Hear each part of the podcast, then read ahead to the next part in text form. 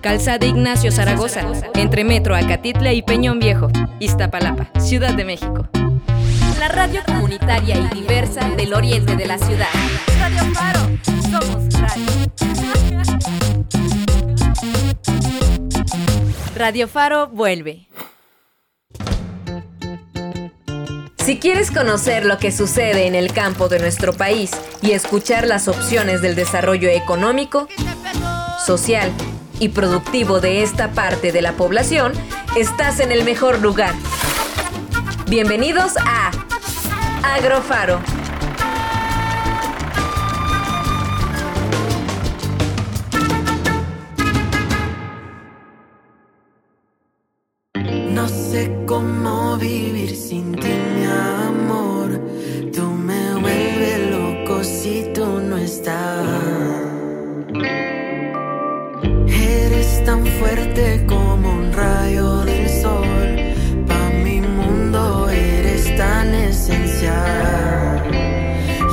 ojos hermosos.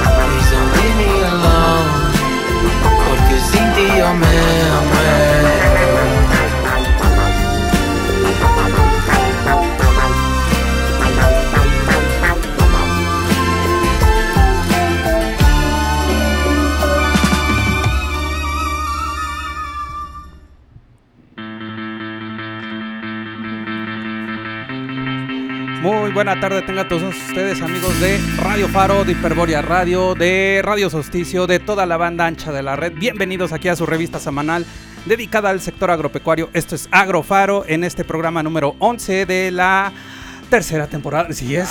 Sí, no es cierto, ya me estoy perdiendo de temporadas. Sí, sí, sí, sí, sí. Pero bueno, lo importante es que estamos aquí completamente en vivo. Acá desde la Fábrica de Artes y Oficios de Oriente para empezar acá este programa Agrofaro y para aquí complacernos en esta emisión número 11 de este día. Pues está como siempre aquí el hombre que sin él no podría ser más feliz a través de su sonrisa. El buen amigo Luis. ¿Cómo estás, Luis? Ah, sí, yo siempre me estoy riendo, ya sea de nervios o de otra cosa.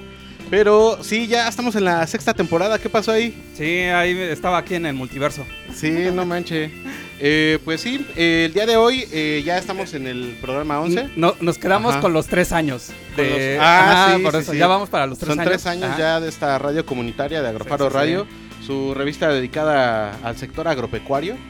Entonces, eh, pues ya es el programa número 11 y pues le damos la bienvenida aquí a unas invitadasas que nos van a estar eh, pues hablando del proyecto EDEN, las cuales pues van a estar acompañándonos a lo largo de todo el programa. Como bien decía antes eh, de iniciar este programa, pues ya dos invitados en, cabina seguidos, ya vamos por buen camino. Entonces, eh, está aquí, ¿quiénes son? Está con nosotros aquí en, eh, en cabina la licenciada en Planificación para el Desarrollo Agropecuario, Dorian Herrera Cruz, y la ingeniera Samantha Salinas Monzo, que están aquí como parte de lo que es la organización Proyecto Eden. Muchas gracias, chicas, que estén aquí con nosotros y sobre todo para poder estar platicando a lo largo del programa, ¿no? Lo que es este tema que es la formación y educación ambiental a través de la organización Proyecto Eden. ¿Cómo- Hola. Eso. Hola, hola. Sí, ¿Sí, se me escucha? Sí, sí, Sí, sí. nada más, te tienes que acercar un poquito más el micro, Me ándale. dijeron dos dedos y ya. Ándale, Eso. por allá, sí, eso, para que se escuche. Hola, pues a bien todos. sabroso, sabroso. Pues, estoy muy feliz de visitar el Faro porque me parece que es un referente muy chingón de, de, pues, de la organización barrial. Entonces muy feliz de estar acá. Yo les agradezco mucho la invitación y esperemos aportarle muchas cosas al programa. No, al contrario, pues muchísimas gracias a ustedes que estén aquí con nosotros. Y pues eh, para iniciar acá lo que es este programa número 11 de Agrofaro, anteriormente con eh, con el cual eh, iniciamos la transmisión del día de hoy, escuchamos a esta banda llamada Los Aptos, que se llama La Canción Miel. Es una banda chicana que está interesante porque desde el meritito Fort Wayne, Indiana, ¿no? Están haciendo los pininos en esto de la música eh, urbana, ska, un poquito de todo lo que es música en español y pues ahí les estamos recomendando esa pieza musical. Eh, para iniciar, ¿te parece Luis? Pues Sí, iniciamos con nuestras fechas relevantes, las efemérides, las más importantes que consideramos esta semana en Agrofaro. Me y para iniciar, perfecto. y también para que nuestras invitadas eh, estén compartiendo con nosotros su opinión, pues en esta semana en Agrofaro vamos a estar celebrando lo que es el Día Mundial de la Inocuidad de los Alimentos, que se va a estar Vámonos. celebrando el próximo día 7 de junio. Y esta fecha, eh, pues como siempre, en casi la mayoría de todas las fechas que aquí mencionamos en Agrofaro, pues va con el objetivo de dar a conocer, detectar y prevenir los riesgos que pueden ocasionar los alimentos en la salud de las personas, generando acciones que contribuyan a la seguridad alimentaria, la economía, la salud y desde luego el desarrollo sostenible, ¿no? Esta efeméride fue proclamada oficialmente por la Organización de las Naciones Unidas, mejor conocida como la ONU, en el año 2019, designando a la Organización de las Naciones Unidas para la Alimentación y la Agricultura, mejor conocido como la FAO, y la Organización Mundial de la Salud, la temática concerniente a la inocuidad de los alimentos a nivel mundial. Se han de preguntar, es. ¿qué es la inocuidad? ¿no? Pues la inocuidad alimentaria se refiere a la seguridad y control preventiva de la calidad de los alimentos desde su producción primaria, incluyendo el almacenamiento, transporte, comercialización, distribución, hasta el consumo final, a fin de evitar la contaminación y las enfermedades que son transmitidas por el consumo de alimentos en mal estado. Acá les voy a hacer una pregunta acá a nuestras invitadas, eh, a, tanto a Dorian como a Samantha. ¿Qué piensan, chicas, acá acerca de la inocuidad de los alimentos? Pues voy a rep- responder de no, pues es muy importante. Se aprendió el guion, se aprendió el guion, se aprendió el guion. Eso, eso estuvo genial. Sí, sí, Es muy importante y a la Zagarpa le gusta esto, ¿no? Ah, Le exactamente, sí. encanta. Entonces, pues est- me estaba poniendo a pensar por qué se había celebrado o por qué decidieron tener como un día especial a esto. Pero de repente como que sí se pasa, ¿no? Que, que estos alimentos sí tengan que ser, eh, sal- estén como libres de plagas, libres de enfermedades. Eh, y me parece importante justo como por el, todo el tema de la globalización, ¿no? Pues cómo se mueven de diferentes lugares. Entonces es para mí importante porque si no, pues se contamina ahí de diferentes latitudes. Exactamente, algo que hemos estado platicando a lo largo de toda esta, bueno, de todas las temporadas aquí en Agrofaro, es que de alguna manera todos los productos, ya sea procesados, ya sea primarios, ¿no? De alguna manera tengan todo ese control, esa sanidad oportuna, porque a la mera hora, pues nosotros somos los que la consumimos, ¿no? Y entonces, eh, todos estos eslabones o todas las eh, todos los procesos por, lo por los cuales pasan todos estos productos, pues deben de tener un mejor control, una mejor calidad, ¿no? Y sobre todo también todos esas, esos lineamientos para que puedan tener el mejor eh, fruto posible, ¿o no, Luis? Ahora me agarraste en curva a mí. Es que estoy intentando hacer un, un Instagram Live, pero pues creo que no es, no, no es el momento adecuado porque mi cámara no funciona como pensé que iba a funcionar. Ajá. Pero sí, bueno, para que veas que sí te estoy poniendo atención. Eso. La verdad es que es un tema bien importante en el sentido de que mm, a veces la trazabilidad de los alimentos nosotros la desconocemos. Entonces esta parte para que pueda ser inocuo y este visualización de este día, pues obviamente hace que nuestros alimentos sean más seguros y puedan ser, eh, eh, o bueno, se puede hacer esta trazabilidad también.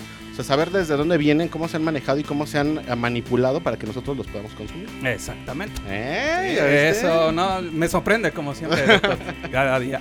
Eh, pues nada más para terminar, ¿no? Acá lo que es la ausencia de estos estándares, lo que estábamos comentando, pueden representar un grave peligro de la salud para las personas, ¿no? Debido a que los alimentos pueden estar contaminados por algunos microorganismos como bacterias, virus, agentes químicos como algunos insecticidas, pesticidas que no pueden ser detectados a simple vista. Es fundamental la adopción de controles estrictos e integrales en la cadena alimentaria, siendo una responsabilidad conjunta de los gobiernos, industrias y consumidores. Y más en esta temporada de calor que, hijo de su mamacita, sí, ¿no? sí. Hay que cuidar muy bien los alimentos. Y más ahí es como que una buena prueba para saber qué tan eh, qué tanto los controles de calidad y de inocuidad tienen los alimentos hoy en día.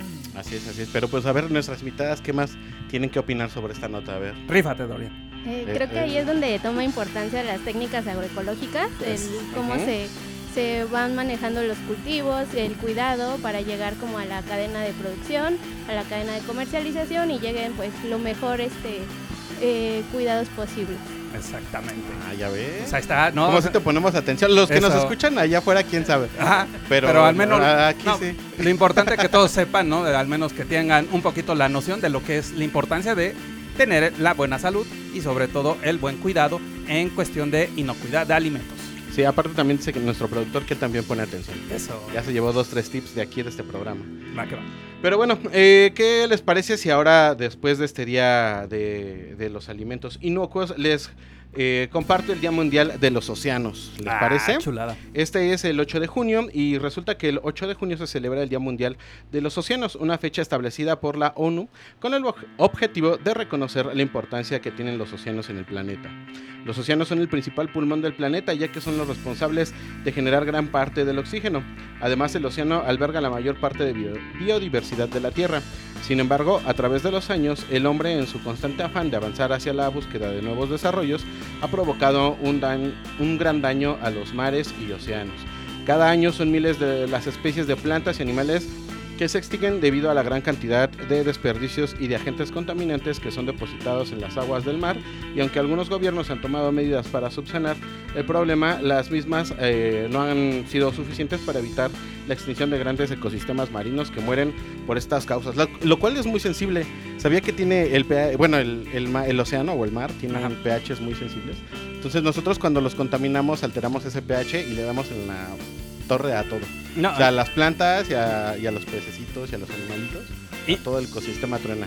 y, qué decide que cuando luego alteramos esos ecosistemas, ¿no? De Ujú. que luego llegábamos ahí a los pececitos, a nuestras tortuguitas ahí, a que sean libres, ¿no? Ah, también, sí, o luego cosas. me llevo una piedrita ahí también, Ándale, de alguna manera nos afecta mucho el entorno de estos, de estos, eh, eh, de estos medios de vivencia para nuestro queridísimo planeta. Acá Dorian. Samantha, que nos quisieran comentar al respecto. Pues yo pienso mucho acerca de la eutro- eutrofización Ah, ¿no? de los ujú. mares, como también pues algo bien sensible, como lo que decías de, del pH, como de ese como muy muy sensible equilibrio que tiene y con tantito que empecemos a, a movilizar diferentes nutrientes del mar, pues se empieza como a desequilibrar y empiezan a crecer diferentes especies y esas especies empiezan a chingarse a otras y esas y etcétera, ¿no? Entonces no es un mar, pero pensaba mucho en lo que está pasando en Xochimilco, ¿no? Algo aquí que tenemos como en la ciudad. Ujú. Pero pues ahí está la desgracia de los nenúfares y que pues eso también tiene que ver un montón con, con la agricultura, ¿no? Entonces, eh, y los mares, pues lo mismo, creo que allá van a dar un montón de, de- de desechos agrícolas que al final pues desequilibran. Eso es lo feo, pero son bonitos, ¿no? Ya, Eso eso es sí. lo feo Bueno, de la sí. historia. Sí, sí, sí. El ecosistema está chido, nada más, como dices, no, no hay que chingárselo, ¿no? Y para eso también, pues, hay que llevarnos la basurita que nosotros mismos generamos. Exactamente. ¿Tú, Dorian, tienes alguna opinión sobre este tema? Claro, eh, voy a, a- a dar un, un pequeño consejo que, que, Ah, eso, eso, eso. que lo escuché de, de una de nuestras compañeras ahí en, en Edén, de este, nuestra ingeniera en ciencias este, La tierra. de la De Tierra. la Tierra, ok. Este, que nos dijo que a veces conocemos este, más sobre Marte que del mismo océano. Entonces, eh, nosotros eh, tratamos o pensamos que el, solo la contaminación es por plásticos, pero también eh, esos mismos plásticos hacen pequeñas partículas llamadas microplásticos, que son a veces eh, esa, esa cadena que los peces eh, al consumir su alimento, pues al nosotros tirar plástico, todo eso es lo mismo que ellos están consumiendo y eh, se forma una cadena en que nosotros consumimos los peces y pues ya eh, ahorita se ha demostrado científicamente que, que nosotros ya, ya podemos este, tener esas, esas partículas llamadas microplásticos. Así es, Eh, así eh, es. Eso sí, ma- así como para ir eh, terminando rápido, eh, ahorita que comentabas algo muy importante de los plásticos, bien lo dices, ¿no? No son, por un lado, están buenos, pero el pequeño gran detalle que luego pasa en mucho de esto de, no, de la alteración no solamente de los océanos, sino de todo, de todo el planeta, es el mal hábito que nosotros tenemos al hacer el uso de ellos, ¿no? Que luego los malgastamos, que luego no los cuidamos, o luego, como dices Luis, que luego no recogemos esas basuras, o luego Sí, no las sí. no las separamos adecuadamente. Ahí es en donde le, le damos en la torre Sí, al si, a, planeta. si a usted le gusta ir al mar y echarse una chelita, llévese su chelita cuando se la termine. Así de fácil. Tan sencillo. ah, Exactamente. Y, ¿No? la- y ya la depositan los sitios en donde se puedan Ah, sí. estar reciclando. Bueno, Pues bueno, les cuento también rápidamente que otro de sus grandes aportes que tiene que ver con el, eh, tiene que ver con el suministro de alimento para los seres humanos, además de ayudar al equilibrio ambiental en todos los países y ser un medio de donde se extraen recursos energéticos como el gas o el petróleo, metales preciosos, así como el intercambio económico y comercial alrededor del globo terráqueo. Esos son parte de los beneficios que nos traen los océanos. enhorabuena. Ahí está. Va, Y bueno, ¿qué le parece si ahora nos vamos a otra rolita? vámonos, Nada vámonos. más déjenme ver cuál programé porque ya se me olvidó. Ah, ya me acordé. Ah, casualmente. Casualmente, eh, um, ah, el, el programa anterior tuvimos unos invitados que... Saludos dieron- a los de Mexcanda. Ajá, nos dieron a, a una degustación de, de un mezcal muy rico, por cierto. Y pues me vino a la mente esta canción que se llama Mezcalero Feliz, eh, de un, un intérprete que se llama Bogat. Y ahorita vamos a escucharla y seguimos con Agrofaro Radio.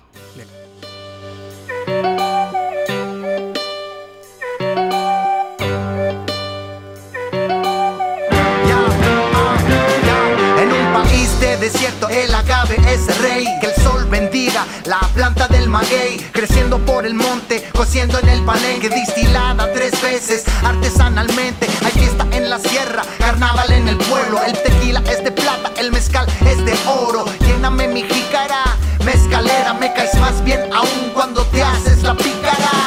Tobala y minero, ah, toma ya mi dinero antes de que esté más pedo.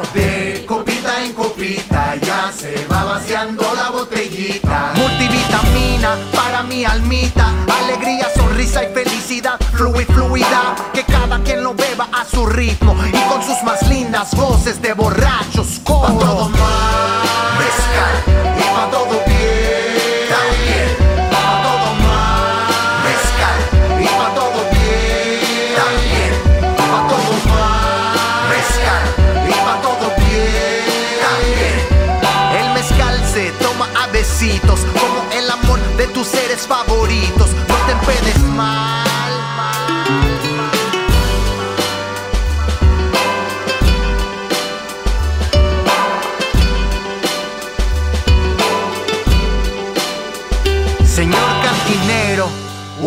por favor, que me pique la lengua y que tenga sabor, que nos ponga alegre y permita soñar. No bebemos para olvidar, pero para recordar.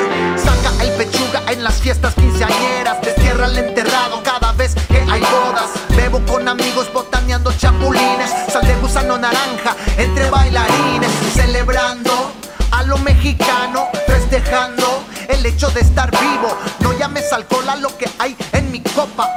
Tomando sol de manera líquida. Quien no lo ha bebido, no ha vivido. Tómate uno porque sí y otro porque no.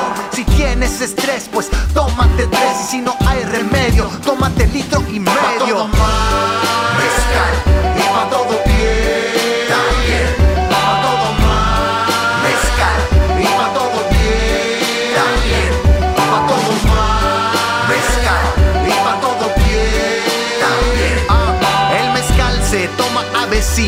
como el amor de tus seres favoritos. No te pedes mal.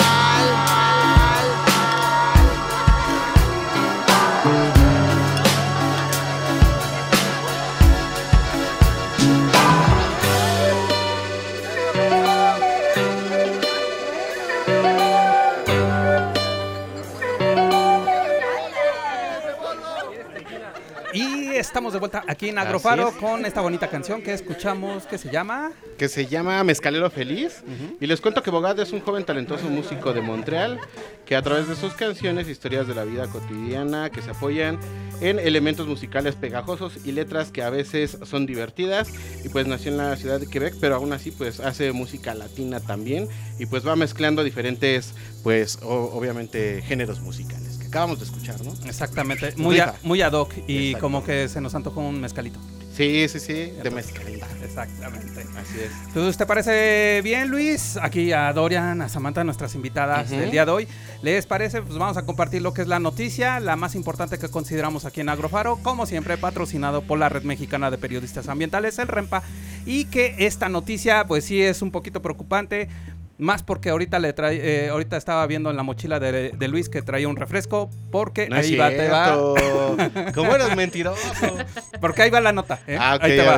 Dice que los mexicanos consumen más refresco que leche. Ah, sí Mm. puede ser. Ahí está. Sí te creo. Bueno, Ahí vamos a ver. Mira, dice que México es de los países con mayor consumo de bebidas azucaradas en el mundo, con alrededor de 163 litros por persona al año. Pero los mexicanos apenas consumen 120 litros de leche, es decir, 70 litros debajo de los 190 litros por año recomendados por la Organización de las Naciones Unidas para la Alimentación y la Agricultura, mejor conocido como la FAO. Eh, un litro de refresco cuesta 27 pesos, al igual que uno de leche. Entonces, ¿qué está pasando ahí, doctor? Dígame. No, pues yo qué voy a saber, pues ahí este pues la alimentación que tenemos, la dieta que llevamos está terrible. Digámoslo así porque digo, por eso somos gorditos.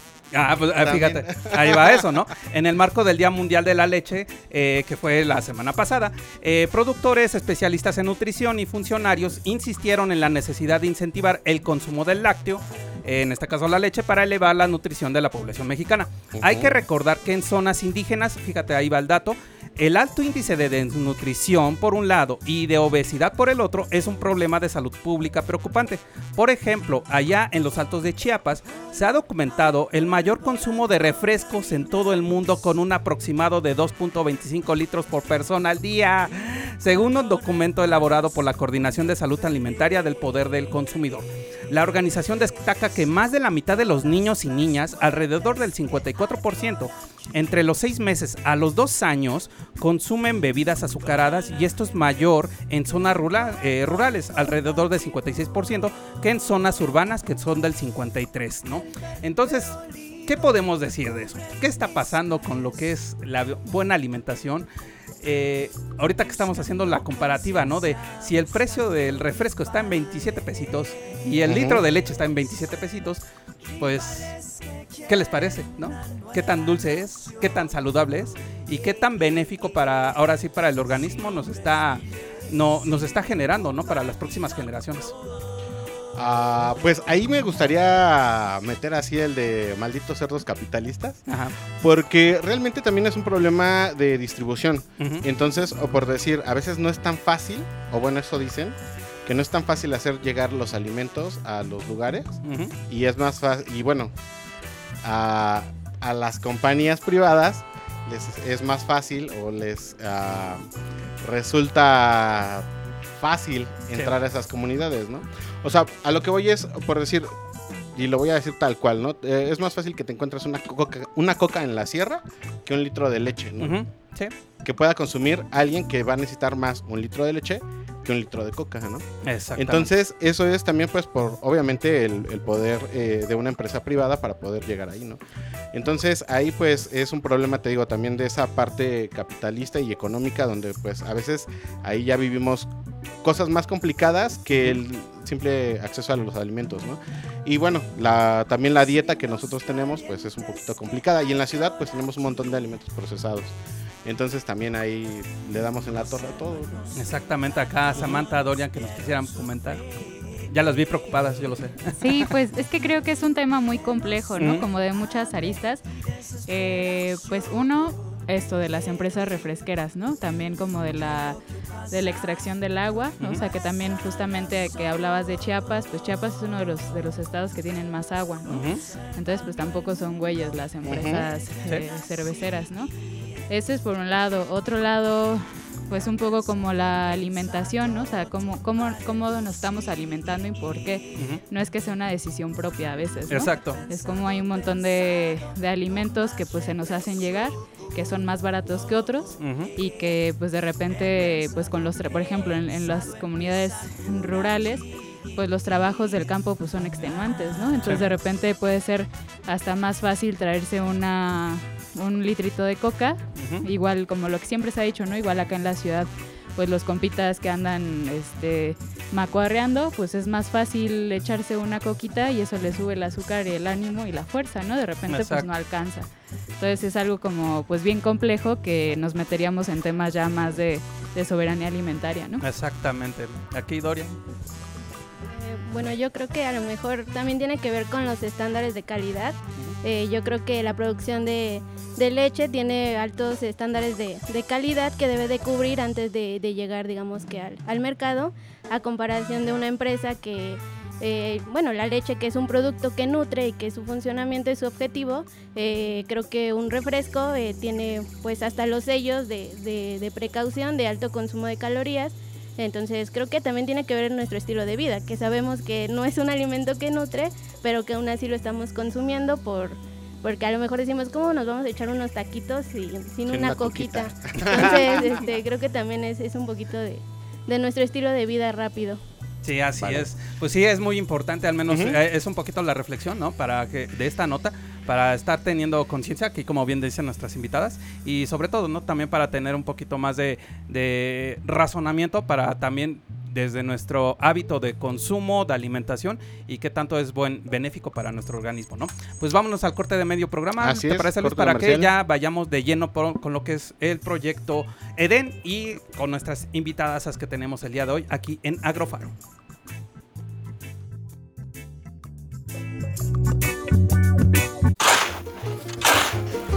Un agro sembrado es un agro en proceso. Regresamos con más de Agrofaro.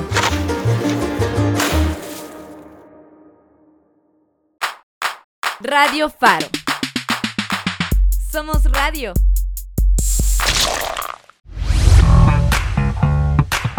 Llegó junio y la Fábrica de Artes y Oficios de Oriente te invita a los siguientes eventos. Domingos infantiles. Para las y los pequeñines, los domingos son domingos infantiles, empezando con Domingo 4 de junio.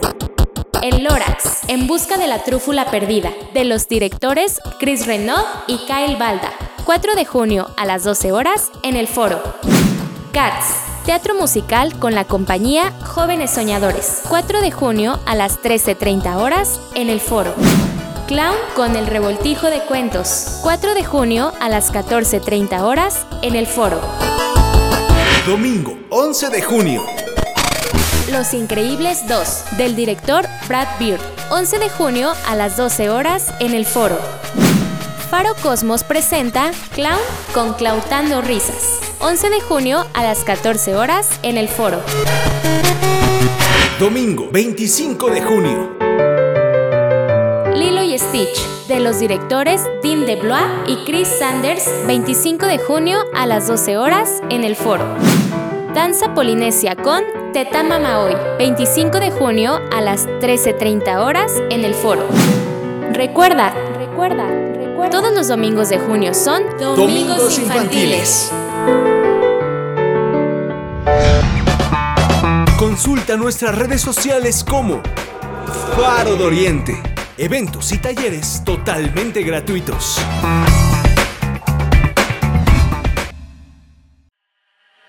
Radio Faro. Iztapalapa, Chimalhuacán, Chalco, Ixtapaluca, Valle de Chalco, Nesa, Iztacalco, Radio, Faro, la radio comunitaria del oriente de la ciudad.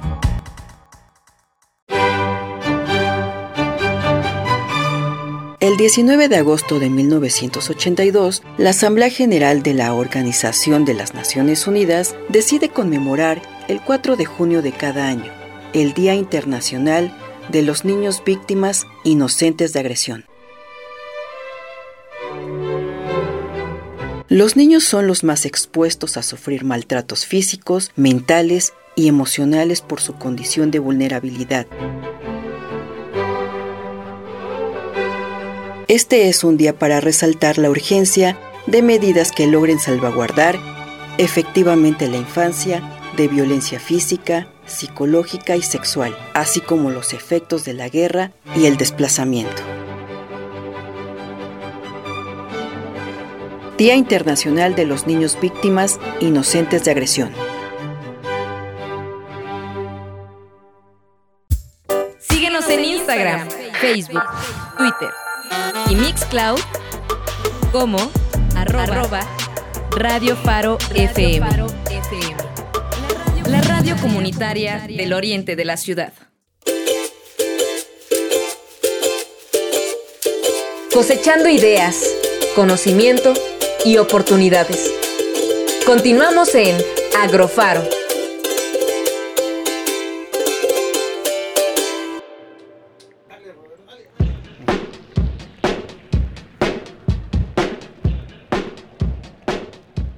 Ya estamos en el segundo tiempo de Agrofaro para entrar de lleno con lo que es este bonito tema llamado formación y educación ambiental a través de la organización eh, Proyecto Edén. Y para ello como ya habrán estado escuchando a lo largo del programa tenemos a, donde, a dos grandes invitadas la ingeniera Samantha Sa- eh, Salinas Monzo y la licenciada en planificación para el desarrollo agropecuario Dorian Herrera Cruz las cuales pues eh, pues están vinculadas no meramente aquí en el en, la organización Proyecto Eden y para que ella nos platiquen más concretamente, ¿no? Primeramente, nuevamente, ahora sí, reiterar el agradecimiento que estén acá en cabina con nosotros, chicas, y para que nos platiquen primeramente qué es el Proyecto Eden.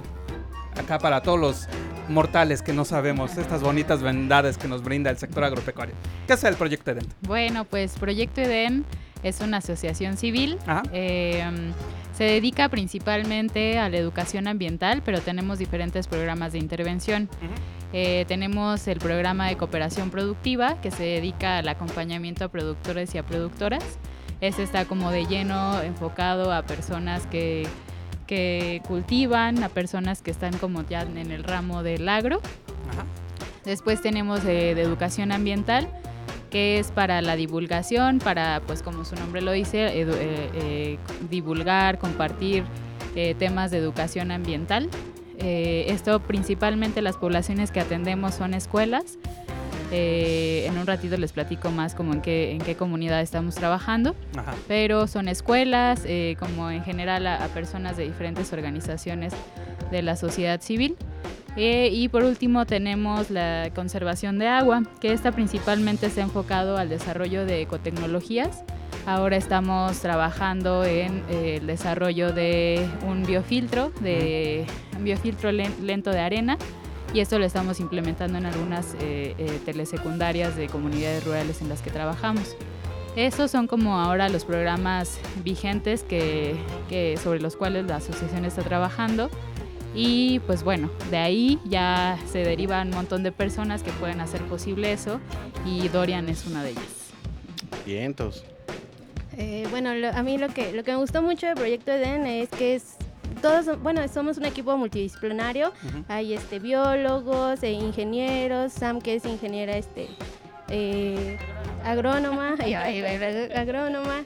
Entonces, este, a, a mi experiencia a mí me gustó mucho integrarme con todos ellos porque tienen diferentes puntos de vista y lo más padre es que eh, yo me pude como adaptar a, a todos sus conocimientos, ¿no? Como parte de- del perfil del egresado de la carrera, que es este eh, poder trabajar en equipo y especialmente con un equipo multidisciplinario y, y creo que gracias a todas las estrategias y conocimientos que me brindaron, pues pude adaptarme fácilmente.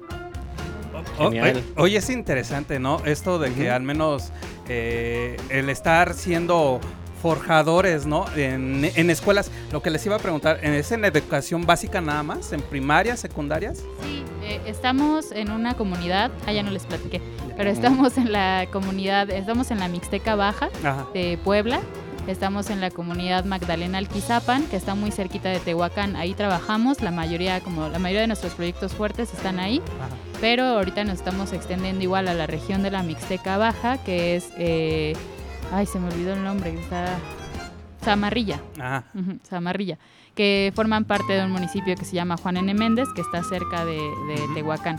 Entonces ahí estamos trabajando con una telesecundaria y con una escuela primaria.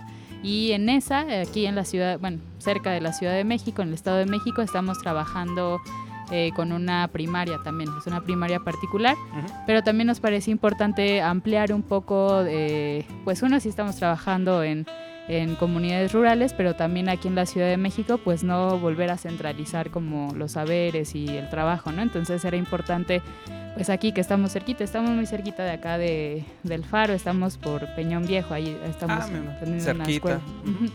Creo que es una estación del metro, ¿no? Ah, ¿No una? Sí, ¿no? sí, sí, sí. Genial. No, pues eh, que es importante. ¿no? Saber, ahorita que, que nos estabas comentando, eh, Samantha, eh, eh, esto de lo del la, el acompañamiento, el estar incentivando luego la conservación de los recursos naturales a los niños, porque ya hoy en día, pues sí es muy importante, ¿no? Estarle transmitiendo a las, joven- a las generaciones jóvenes la importancia de todos los recursos naturales, ¿no? Ya que nosotros ya lo estemos, este, estemos pagando, estamos haciendo la factura para las próximas generaciones, de alguna manera tenemos que reconvertir, ¿no? Lo, eh, el pequeño dañito que hemos estado ocasionando a lo largo de los años y sobre todo, ¿no? Que este impo- la importancia de una educación ambiental hoy en día, ¿no? Ya debe de ser muy presente en todos los ámbitos de la población, ¿no? Y qué más que en comunidades rurales, ¿no, Luis? Así es, así es. Y bueno, yo quisiera saber un poquito más sobre la parte que hacen en la, en, bueno, en la actividad o las actividades de acompañamiento de productores, porque a lo mejor lo, quienes nos escuchan dicen, pues que van con ellos al mercado, qué hacen, los acompañan para que no les pase nada. ¿O de qué Ah. se trata esta parte del acompañamiento a productoras y productores? Bueno, como parte de una de, Ujú. las, de los programas de cooperación productiva, eh, yo colaboro ahí en, en esa área y ahorita tenemos el- el- los proyectos de mercados comunitarios. Eh, esto es para incentivar el mercado local, eh, lo estamos haciendo aquí en Ciudad de México y también en, en Alquizapan, eh, principalmente en Alquizapan con productoras este, de palma y también estamos eh, como haciendo todo ese recorrido por la zona para buscar más productores que a lo mejor este no tengan esa como ese impulso de querer mostrar su actividad o por por miedo por falta de interés que ellos creen que tiene la comunidad eh, pues no, no lo muestran y también está está muy padre que ellos eh, expresen y incentiven a los niños a que conozcan las actividades, o sea, que no se pierdan a- al paso del tiempo. Bien, también pues. este. Eh, tenemos eh, en proyecto en Aquizapan eh, eh, la implementación de huertos de traspatio.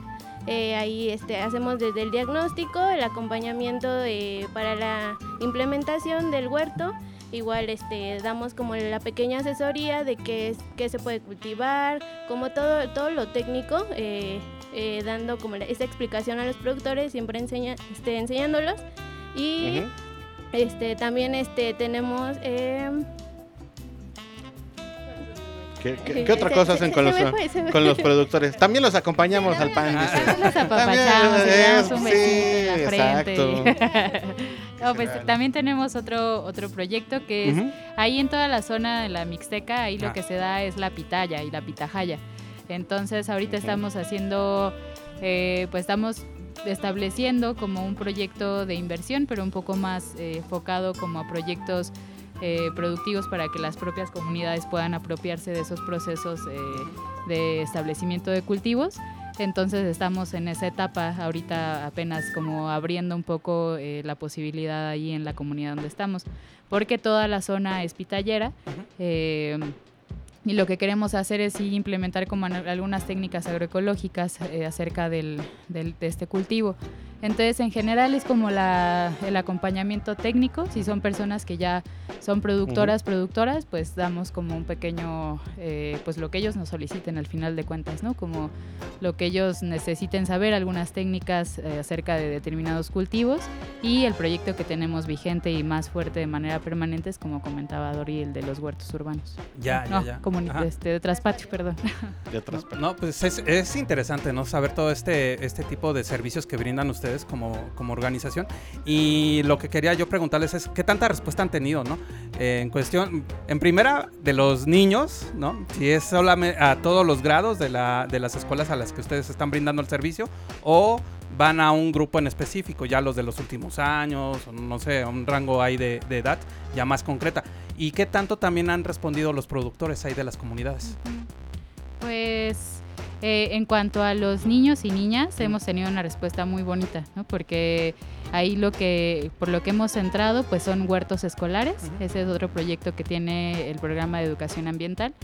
Eh, y ahí pues hemos tenido una respuesta bien, bien bonita, ¿no? Hay en Zamarrilla, que es como la comunidad en la que estamos trabajando de manera más eh, eh, nueva, o sea, hemos, teni- hemos tenido como tres meses eh, trabajando ahí.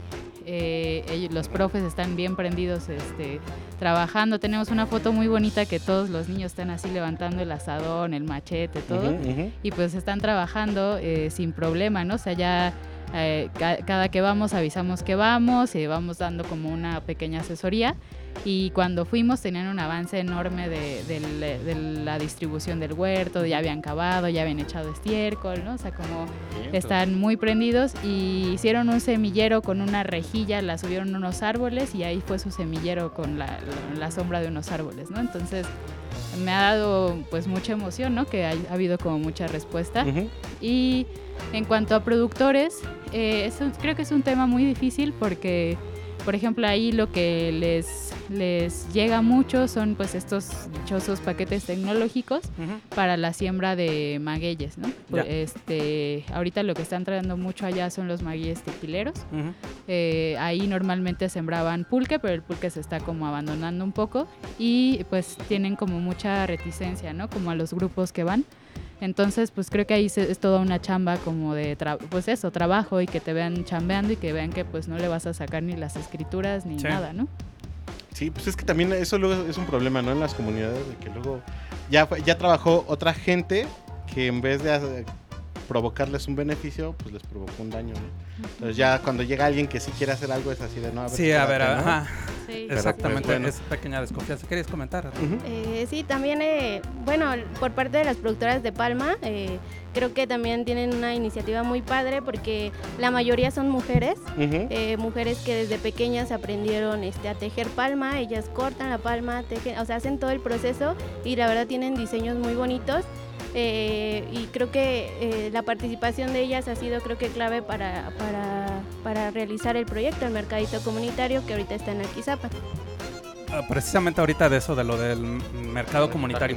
Eh, si yo quisiera, ah, sí, tengo un pequeño negocito acá, se llama Huella Verde, mi proyecto. Entonces, eh, si quisiera participar con ustedes, eh, así como en los mercados comunitarios, ¿cómo podría ingresar? ¿Qué debo de cumplir? Pues creo que mientras eh, sea un producto agroecológico eh, puede, puede participar, te da mucha chance de participar. Ah. Eh, nuestra página de, de, de eh, no, en nuestras redes sociales de Proyecto Ajá. EDEN Ah, hay un pequeño eh, registro, eh, puedes llenar ese registro y pues ya conforme va pasando el tiempo, en lo que vamos haciendo toda esa eh, convocatoria, checamos todos nuestros este, registrados, te enviamos la invitación, nos dejas ahí tu pequeño contacto y así es como nosotros hacemos el contacto con los productores. Y, y por, y por el otro lado, si quisiéramos eh, todo lo... Bueno, primeramente, ¿qué, qué servicios aparte del de eh, educación ambiental, de proyectos tienen ustedes ahí como Proyecto Eden? Eh, pues dentro de, dentro de los programas de intervención, pues les platicaba que son los tres. Ahorita activos tenemos el de educación ambiental, tiene, me parece, tres, tres proyectos. Uno es eh, educación ambiental, es huertos de escolares. Ajá. El otro es huertos, no es cierto, me estoy equivocando, senderos de conservación, que eso es como pequeñas caminatas de reconocimiento de, de la flora y fauna de, la De localidad. Y el otro son aulas virtuales. Eso estábamos pues ahí machetándole un montón para poder eh, pues establecerlo y hacer toda la plantilla de, de, de la, del aula, ¿no? Y como un poco adaptándonos a estos tiempos, ¿no? Eh, eh, cooperación productiva, ahorita tiene lo de los mercados comunitarios, que es un proyecto al que le estamos dando mucha fuerza. Eh, está el proyecto de huertos de traspatio, y ahorita estamos trabajando en un servicio de, de podas y de adopta un árbol, que es un poco como la como servicios de, de podas eh, eh, urbanas, ¿no? Entonces estamos ahí. Qué padre, ¿no? Qué padre que al menos sí está, existe esa diversidad, ¿no? De servicios y en las cuales, este, ahorita que nos comentaban, ¿no?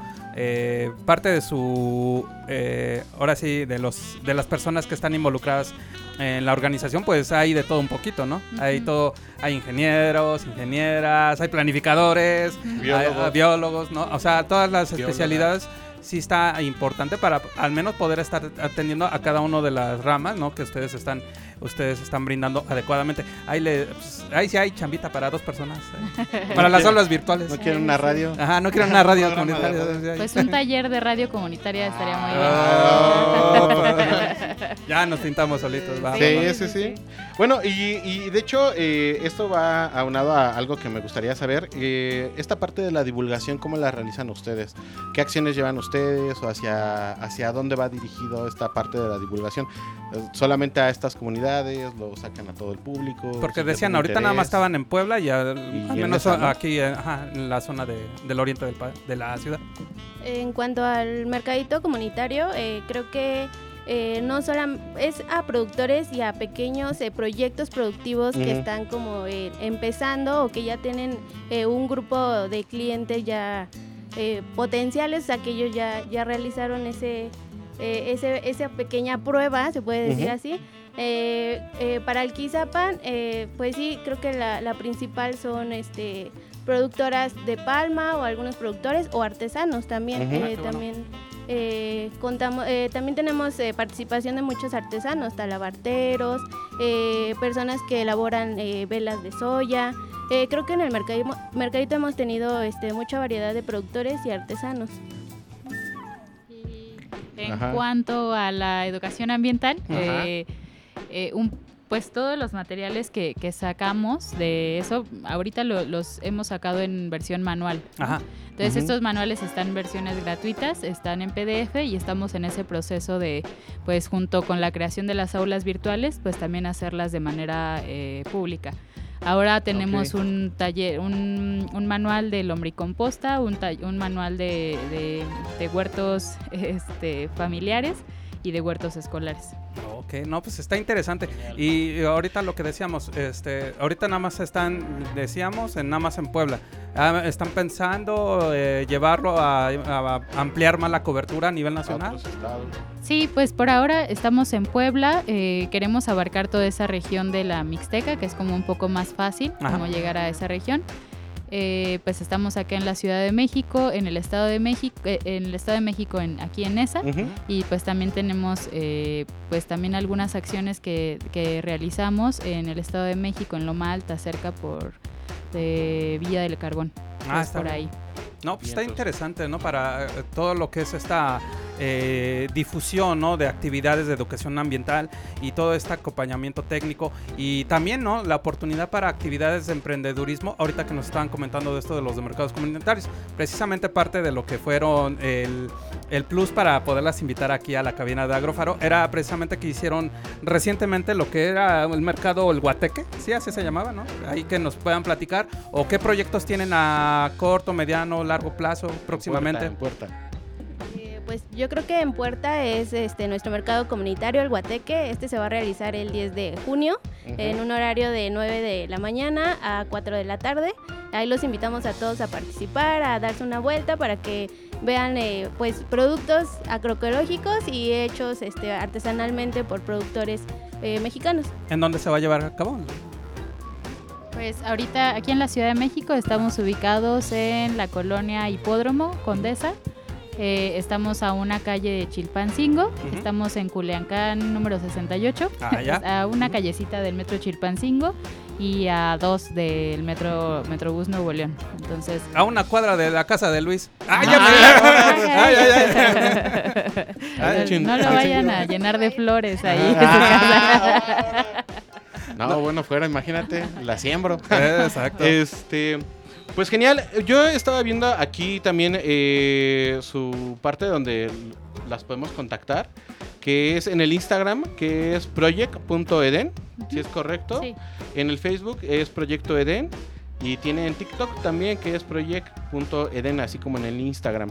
¿Tienen alguna otra página donde podamos contactarlas? Correo ¿Algún número electrónico. telefónico, correo electrónico, lo por decir esta parte de, de los PDFs y las clases donde es a futuro, Sí. ya lo podemos checar en línea o No, esta zona futuro porque ahorita estamos checando toda la broncota de, de tener página web, de tener como Ujú. estas aulas virtuales, pero también eh, eso lo estamos checando, eso sería futuro, un futuro no muy lejano, este, pero pues cualquier cosa eh, por medio de las redes sociales estamos ahí muy al pendiente, estamos muy activos, que también por ahí divulgamos Ujú. como algunas o algunos pedazos de los manuales, etcétera, ¿no? Entonces por ahí puede ser.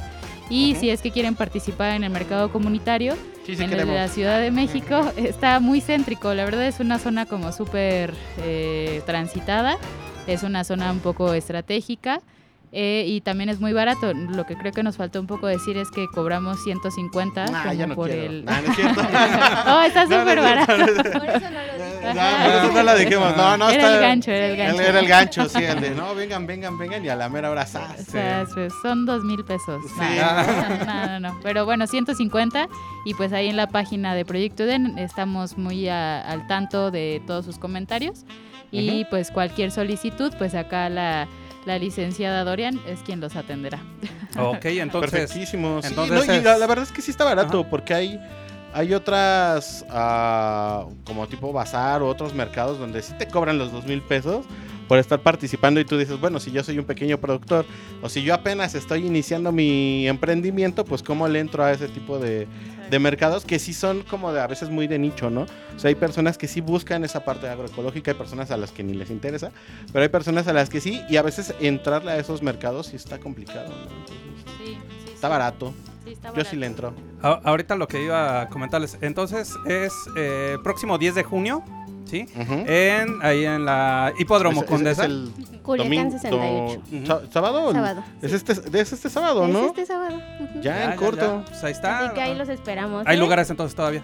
Sí. Ah, va, va, va, va, va, Va, va, va, va, va, va a ser, va a Sí, ser, va a y, bueno, son cada mes también, o Eh, sea, eso es para, lo que. Ah, para que también lo tengan en su agenda. Son, ahorita lo estamos, como es un proyecto que va en su etapa como inicial, eh, que ha ido muy bien, entonces también estamos pensando poderlo hacer cada 15 días, eh, un poco también ir experimentando qué días le quedan mejores a los productores, si sábado o viernes.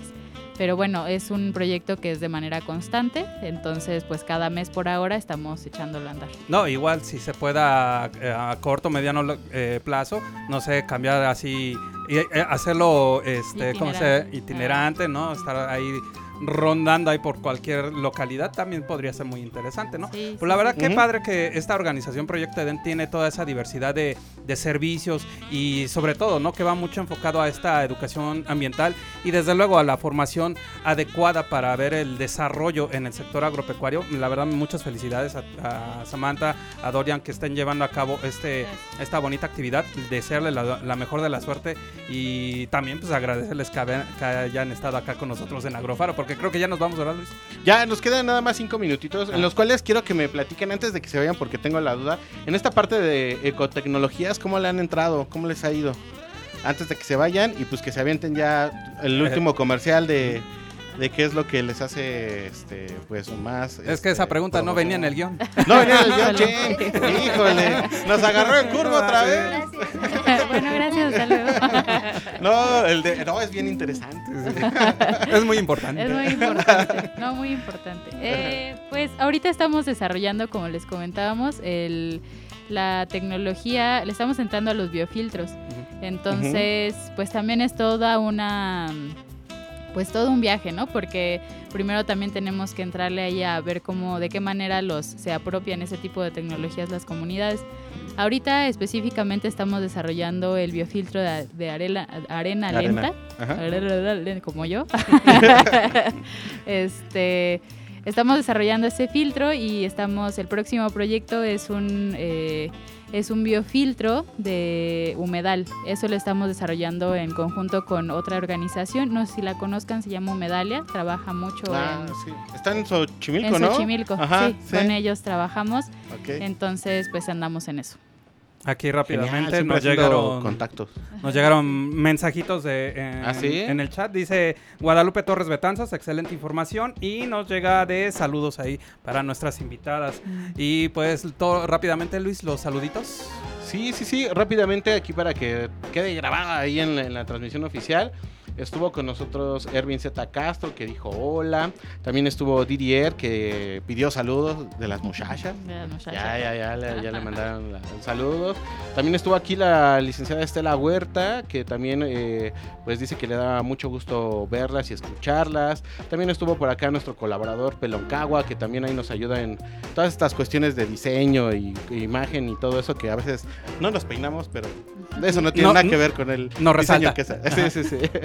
Y también está por acá Ilse Martínez, eh, Juan José, Guadalupe Torres, que estuvieron mandando mensajes y también Aide Martínez, los cuales pues mandan saludos a nuestras invitadas, ¿no? Trajeron porra, vientos, Eh, es de eso se trata. Valeritos. Vientos, El, programa- valeritos. el- el programa más exitoso. Creo que Ay, sí, debería de ser sí. parte 2. Eso, claro que sí, sí, sí, sí. cuando quieran. De hecho, eh, eh, es una de, la, de, de, las vertientes que nosotros tratamos de tener con, con- con- con las personas que participan en la entrevista, de que no nada más vengan con la entrevista y ya fue así, ah, pues está chido, ¿no? Sino que también nos Son compartan... 149 pesos. Ajá, sino que también nos compartan información y nosotros la estemos eh, también eh, eh, publicando, compartiendo. Y si tienen alguna vez un proyecto que quieran así, ah, tenemos un proyecto, pues aquí está el espacio, ¿no? Muchas gracias. Sí, no, igualmente para eh, si O para algún necesitan productor o algo. o para acá, para el mercado comunitario el Guateque, pues ahí ya estamos, hay más Ajá, que si quieren día podemos hablar en, en, en específico en eso. Exactamente, Pero pues. bueno. sí, ¿Cómo andamos de tiempo, mi queridísimo Ervin? pues, Dice que dos minutitos. Mientras tanto, nada más para Mientras. volver a repetir aquí a toda la banda que nos está haciendo favor de sintonizar, el proyecto EDEN, ahí todo lo que sea formación, educación ambiental, proyectos de acompañamiento, lo pueden estar, toda la información más oportuna, la más veraz, la pueden encontrar en el Instagram con el nombre de project.eden. En Facebook lo puede- las pueden encontrar como Proyecto Eden. O en el TikTok, que ahí eso nos falta Luis, eh, es project.eden. Vamos a pedir un acompañamiento de una asociación que se llama Proyecto Eden. para que nos diga cómo hacer nuestro TikTok, sí. de una radio comunitaria. Sí, sí, sí. Dedicada al nosotros necesitamos una de que nos diga cómo. Estamos Ah, en bueno, eso. ah, bueno, bueno, bueno. Aquí el chiste se trata de avanzar juntos. Entonces, Exacto. eh, eso es hacer comunidad. Entonces, nos apoyamos unos con otros, ¿vale? No, pues entonces a- agradecerles aquí a la ingeniera Samantha Salinas Monzo, desde luego a la licenciada en Planificación para el Desarrollo Agropecuario, Dorian Herrera Cruz. Gracias por haber estado acá con nosotros, la verdad nos la pasamos bien, muy bien. Y desearles lo mejor ahí en el proyecto Eden, que les vaya muy bien aquí. El próximo, hay toda la, la invitación nuevamente, el mercado El Guateque es mercado comunitario, organizado por la organización Proyecto Eden, el próximo 10, 10 de de, junio. este próximo sábado, allá en la Hipódromo Condesa y donde vive Luis. Ajá. Ajá. Sí, en, la, Ajá. en la Ciudad de México. En la Ciudad de Así lo dejamos. Y pues cuídense mucho. ¿Quieren mandar algún saludito ya para irnos? No, pues muchas gracias, agradecerles el espacio, eh, permitirme conocer el faro, que me parece un lugar bien bonito, ya lo dije dos Sí, veces. sí, sí. No, pues es muchas encantador. gracias. Pues yo también les agradezco mucho por la invitación y espero que nos sigan invitando y muchas gracias. No, al contrario, y, y ahorita como les decía Luis, este, si tienen algún proyecto, si tienen algún tipo de difusión, aquí están sus puertas abiertas, este es su radio comunitaria dedicada al sector agropecuario y pues la verdad, la mejor de las suertes en todo y lo mejor de los éxitos en cada uno de los proyectos que estén haciendo ustedes allá en el Proyecto Eden. Pues vámonos Luis, ya. Así es, esto fue Agrofaro Radio en el programa número 11 de la sexta temporada en junio de 2023. Gracias, Ervin. Un gustazo. Como siempre, se rifa. Carajo. ¡Ah, Eso. me mandó un beso! ¡Ya Ah. me puse nervioso! Eso, eso. Va- vámonos de aquí porque si no se va a poner más intenso esto. Pues, Cuídense. Gracias.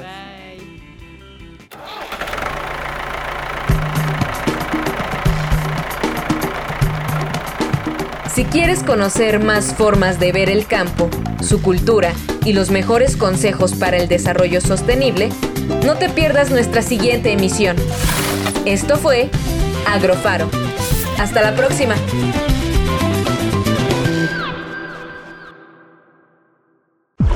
Síguenos en Instagram, Facebook, Twitter, y Mixcloud como arroba, Radio Faro FM.